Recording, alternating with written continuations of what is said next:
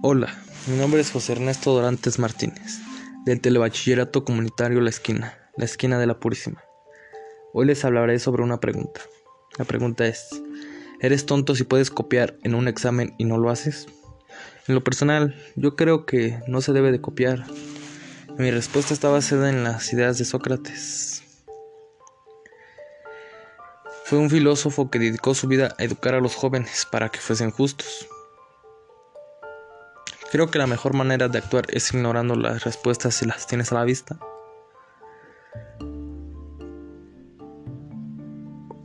Hoy no estudio de suerte. Son las 8.15 y estrenas la mañana con un examen de filosofía.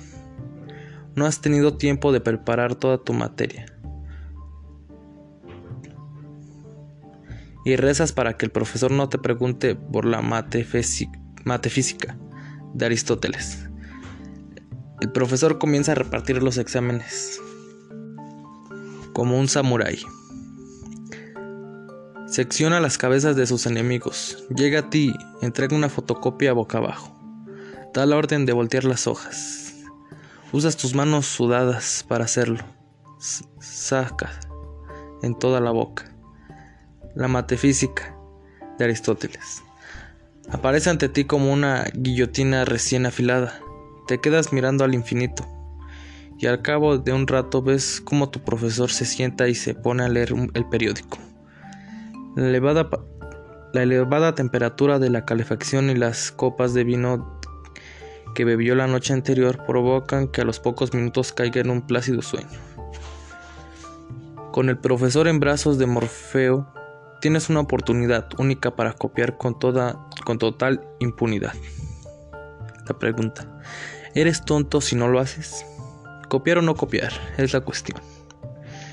El debate no es si puedes hacerlo. Estamos de acuerdo en que dado el estado en el que se encuentra tu profesor, no hace falta ser un genio para engañarlo. Lo que se cuestiona aquí es si debes hacerlo. Puede que te sorprenda. Que este debate estuvo muy de moda en el siglo V a.C.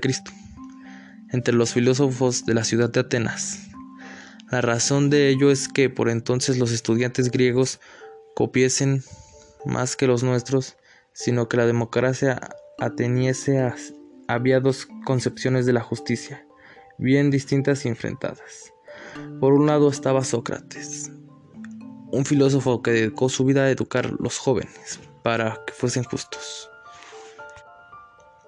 Tan importante era para él que sus discípulos fuesen ciudadanos honrados que les enseñó que es preferible sufrir una injusticia que cometerla.